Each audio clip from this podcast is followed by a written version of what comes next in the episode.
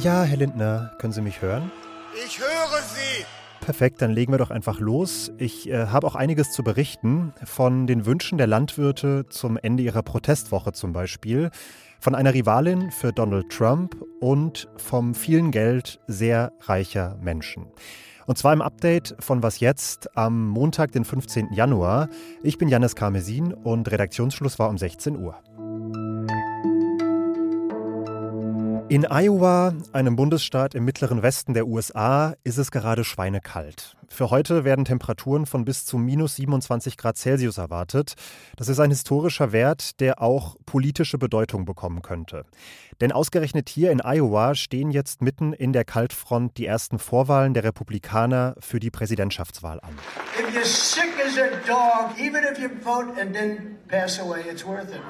Donald Trump hat seine Fans am Wochenende aufgerufen, trotz der Kälte unbedingt abzustimmen. Zitat, auch wenn ihr krank seid wie ein Hund, selbst wenn ihr dabei draufgeht, es lohnt sich. Trumps Sieg gilt in Iowa zwar als sicher, aber diese ersten Vorwahlen werden zeigen, wie groß sein Vorsprung tatsächlich ist. In den vergangenen Wochen hat nämlich eine Konkurrentin deutlich aufgeholt, Nikki Haley, ehemalige US-Botschafterin bei den Vereinten Nationen. Und über sie und ihre Chancen spreche ich jetzt mit Rike Havertz, internationale Korrespondentin von Zeit Online und im zweiten Leben US-Podcasterin. Hallo Rike. Hm. Hallo Janis. Äh, Nikki Haley liegt in Umfragen bei ungefähr 20 Prozent, Trump fast bei 50. Kann sie ihm wirklich gefährlich werden? Nein, eigentlich nicht. Es wird jetzt viel übers Wetter gesprochen. Es könnte natürlich beeinflussen, wer sich tatsächlich zu diesem Caucus aufmacht. Allerdings sind vor allem die, die Trump-Anhänger sehr, sehr leidenschaftlich bei der Sache, weshalb ich eher vermuten würde, dass äh, sein Vorsprung sicher ist und Nikki Haley eben eine starke Zweite wird in Iowa. Und von Iowa abgesehen, wenn man aufs ganze Land blickt, welche Chancen siehst du da für Haley? Dafür ist Iowa total interessant, weil es haben auch schon bei vergangenen ähm, Vorwahlen in Iowa diejenigen, die Zweite wurden, dann am Ende bei den Vorwahlen insgesamt besser abgeschnitten. Trump zum Beispiel hat 2016 Iowa nicht gewonnen und dann aber am Ende die Nominierung bekommen. Das heißt, wer in Iowa stark abschneidet, der bringt sich nochmal ins Gespräch fürs ganze Land. Und Nikki Haley ist eben für viele eine mögliche konservative Alternative zu Trump, weil sie natürlich rhetorisch anders auftritt, weil sie jünger ist, weil sie aber trotzdem den Trump Trump-Inhalten nicht ganz so fern ist, weil sie war ja schließlich unter seiner Präsidentschaft bei der UN. Du sagst, sie ist nicht fern, aber vielleicht können wir das nochmal genauer anschauen. Wie grenzt sie sich denn gleichzeitig ab von Trump? Also wo sind vielleicht die zentralen Unterschiede? Ja, ganz zentral deutlich wird das, und das vielleicht auch aus europäischer Perspektive relevant, was außenpolitische Themen angeht. Sie hat zum Beispiel jetzt am Wochenende gesagt, sie ist dafür, die Unterstützung für die Ukraine weiterlaufen zu lassen. Sie sagt, er geht mit China nicht richtig um. Und sie sagt zwar auch, ja klar, die äh, Wirtschaft lief ganz gut in den USA unter seiner Präsidentschaft, aber eigentlich sind Millionen von Amerikanern mit Schulden aus diesen Jahren herausgegangen und das sei nicht zu akzeptieren. Also sie versucht sich auf wirtschaftlicher Ebene abzusetzen und was so größere außenpolitische politische Linien angeht. Mhm. Sie vermeidet gleichzeitig, so wie ich das wahrnehme, die klare Konfrontation gegenüber Trump. Wie ist das denn vielleicht strategisch zu interpretieren langfristig? Ja, das ist halt schwierig. Das ist auch etwas, wo sie viel Kritik einsteckt, weil eigentlich ihre Anhängerinnen und Anhänger, die in ihr eben eine Alternative zu Trump sehen, erwarten, dass sie sich auch klar gegen Trump positioniert. Und jetzt ist die Frage, macht sie das strategisch nicht, weil sie darauf hofft, dass wenn sie eben in den Vorwahlen ihn nicht mehr einholt und er auch nicht über eine seiner diversen juristischen Strafverfahren stolpert, dass sie dann halt auf sein Ticket will als mögliche Vizepräsidentin. Und Trump will halt eins von seinen Leuten unbedingte Loyalität. Und wenn sie ihm jetzt dann zu sehr in den Rücken fällt, wäre das auf jeden Fall keine Chance mehr für sie, diesen Weg zu beschreiten. Mhm. Ja, der weitere Weg wird sicher auch davon abhängen, wie jetzt die ersten Vorwahlen ausfallen. Die Ergebnisse aus Iowa kriegen Sie auf jeden Fall morgen bei Was jetzt. Rike, vielen Dank. Sehr gern. Mit einer großen Kundgebung am Brandenburger Tor haben die Landwirtinnen und Landwirte heute ihre große Protestwoche beendet. Und nach der stellt sich ganz zentral eine Frage, werden die Proteste etwas bewirken politisch und wenn ja, was?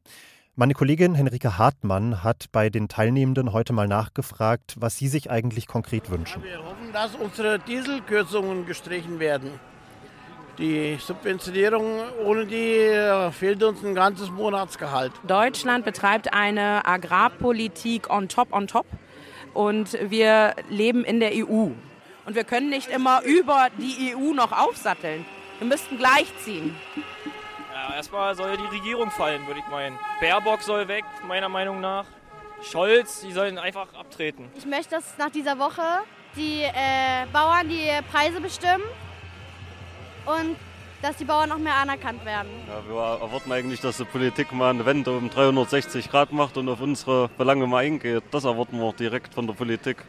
Die Regierungsparteien aus der Ampel waren heute auf jeden Fall sehr bemüht zu zeigen, dass sie die Sorgen der Landwirtinnen und Landwirte ernst nehmen. Bundesfinanzminister Christian Lindner hat zum Beispiel auf der Kundgebung gesprochen oder sagen wir, er hat es zumindest versucht.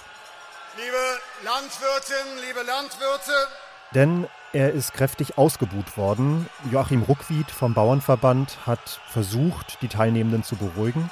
zur Demokratie gehört die Diskussion und da gehört es Zuhören. Das hat aber nur so mittelmäßig gut geklappt. Und die Stimmung wurde auch nicht besser, als Lindner dann tatsächlich seine Rede gehalten hat. Denn er hat klargemacht, die Bundesregierung hält an der Abschaffung der Subventionen für Agrardiesel fest. An anderer Stelle hat er dafür Entlastungen angedeutet. Wir können gemeinsam dafür sorgen, dass ihnen nicht immer neue Knüppel zwischen die Beine geworfen werden. Denkbar seien mehr Freiheiten für die Betriebe, weniger Bürokratie. Er sagte auch, es sei an der Zeit, die hohen Umwelt- und Tierschutzstandards in der Landwirtschaft zu besprechen. Und bei der Einkommenssteuer möchte er stärker berücksichtigen, dass die Gewinne der Höfe unter Umständen stark schwanken. Außerdem haben sich die Spitzen der Ampelfraktionen im Bundestag nochmal mit den Landwirtschaftsverbänden zusammengesetzt. Auch hier wurden Erleichterungen bis zum Sommer angedeutet. Konkrete Versprechungen gibt es aber noch nicht. Es gehört zu den festen Ritualen rund um das Weltwirtschaftsforum in Davos, dass die Nichtregierungsorganisation Oxfam ihren Bericht zur globalen Ungleichheit vorlegt. Die Quintessenz ist wenig überraschend, aber trotzdem mal wieder eine Nachricht wert. Die Ungleichheit wächst weiterhin. Laut der Berechnungen hat sich das Vermögen der fünf reichsten Menschen der Welt, das sind in diesem Fall fünf Männer, in den letzten drei Jahren mehr als verdoppelt. Elon Musk, Jeff Bezos und Co. besitzen zusammen fast 870 Milliarden Dollar. Und in derselben Zeit haben die fast 5 Milliarden ärmsten Menschen der Welt 20 Milliarden Dollar an Vermögen verloren. Oxfam plädiert deshalb für eine Reichensteuer, zum Beispiel eine Abgabe von 5% für Vermögen, die eine Milliarde US-Dollar übersteigen. Elon Musk müsste in dem Fall zum Beispiel 12 Milliarden Dollar abdrücken. Es blieben aber auch immer noch 220 Milliarden Dollar übrig. Was noch? Der Begriff der Remigration macht in diesen Tagen ziemlich steil Karriere. Die Suchanfragen bei Google, habe ich gerade mal gecheckt, haben sich letzte Woche mal eben verfünfzigfacht. Vermutlich lag das an der Recherche von Korrektiv zu einem Plan Rechtsextremer, darunter auch AfD-Mitgliedern, unter dem Label der Remigration Millionen Menschen aus Deutschland abschieben zu wollen. Heute haben die Suchanfragen dann nochmal einen Schub bekommen, denn Remigration hat einen Titel gewonnen, den als Unwort des Jahres 2023. Weil es als äh, Tarnvokabel und ein die tatsächlichen Absichten verschleiender Ausdruck gebraucht wurde. Ich habe über diese Wahl mit Konstanze Spieß gesprochen, Germanistikprofessorin in Marburg und Sprecherin der Unwort-Jury. Und sie hat mir erklärt, dieser Begriff der Remigration kommt aus der Migrationsforschung und eigentlich beschreibt er die freiwillige Rückkehr an einen Ort, vor allem die jüdischer Menschen in ihre Heimat nach der Shoah. Aber mittlerweile haben eben radikal rechte Gruppen den Begriff gekapert und bezeichnen damit etwas völlig anderes. Also es soll verschleiert werden, dass massenweise äh, Menschen mit Migrationsgeschichte abgeschoben werden sollen. Die Entscheidung für das Wort ist erst jetzt am Wochenende gefallen. Konstanze Spieß sagt aber, die Debatte der letzten Tage habe bei der Entscheidung tatsächlich keine Rolle gespielt. Weil wir uns tatsächlich nur auf die Einreichung aus dem Jahr 2023 beziehen und da wurde das äh, Wort häufiger eingereicht. Äh, 27 Mal, das ist nicht wenig für äh, Unworteinreichungen und auch über das gesamte Jahr hinweg. Und tatsächlich hat der Begriff schon einige Jahre auf dem Buckel. Er wird von rechten Gruppen schon nachweislich seit 2016 verwendet und stand auch schon im Wahlprogramm der AfD zur letzten Bundestagswahl. Und das war's dann auch für heute. Morgen früh übernimmt Moses an dieser Stelle und das ganze Team erreichen Sie wie gewohnt unter wasjetzt.zeit.de. Machen Sie es gut, schönen Abend, ciao und bis bald.